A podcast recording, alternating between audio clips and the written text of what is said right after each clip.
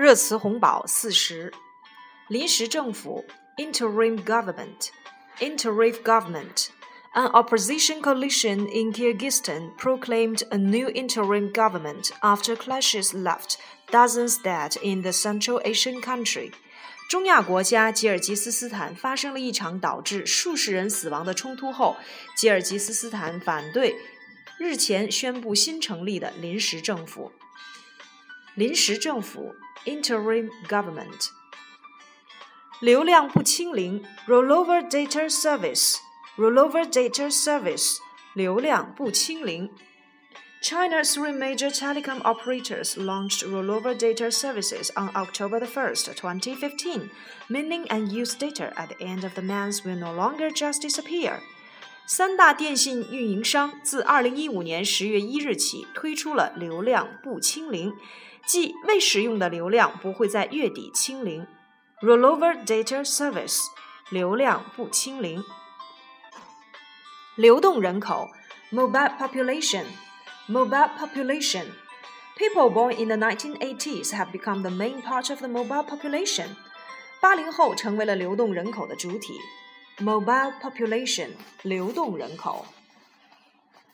留守儿童，left behind left behind children, 留守儿童. The increasing number of left behind children in China's rural areas has exceeded 60 million, according to the All-China Women's Federation. 全国妇联称，我国的农村留守儿童数量超过了六千万，总体规模扩大。留守儿童 （left behind children），流浪儿童 （street children），street children。流浪儿童。Government organizations pledge to undertake joint efforts to help street children get back to school. 政府机构承诺将合力帮助流浪儿童重返校园。Street children，流浪儿童。流水账，ledger，ledger。Keeping a diary as a scholar is not the same as keeping a ledger as a grocery store owner. 学者的日记不同于杂货店店主的流水账。Ledger。流水账。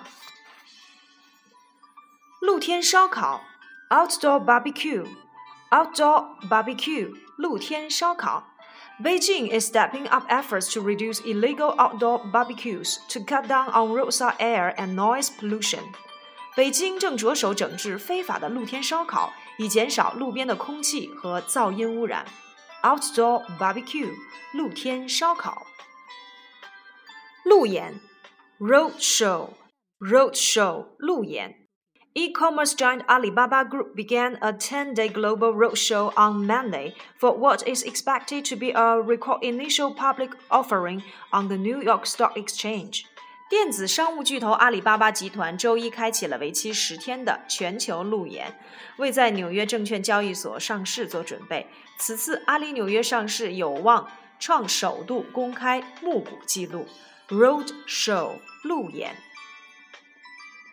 落地签 visa on arrival visa on arrival 落地签。A total of 47 countries and regions have introduced visa exemptions or visa on arrival policies for Chinese private citizen passport holders. 已有四十七个国家和地区给予我国公民个人签证免签、落地签待遇。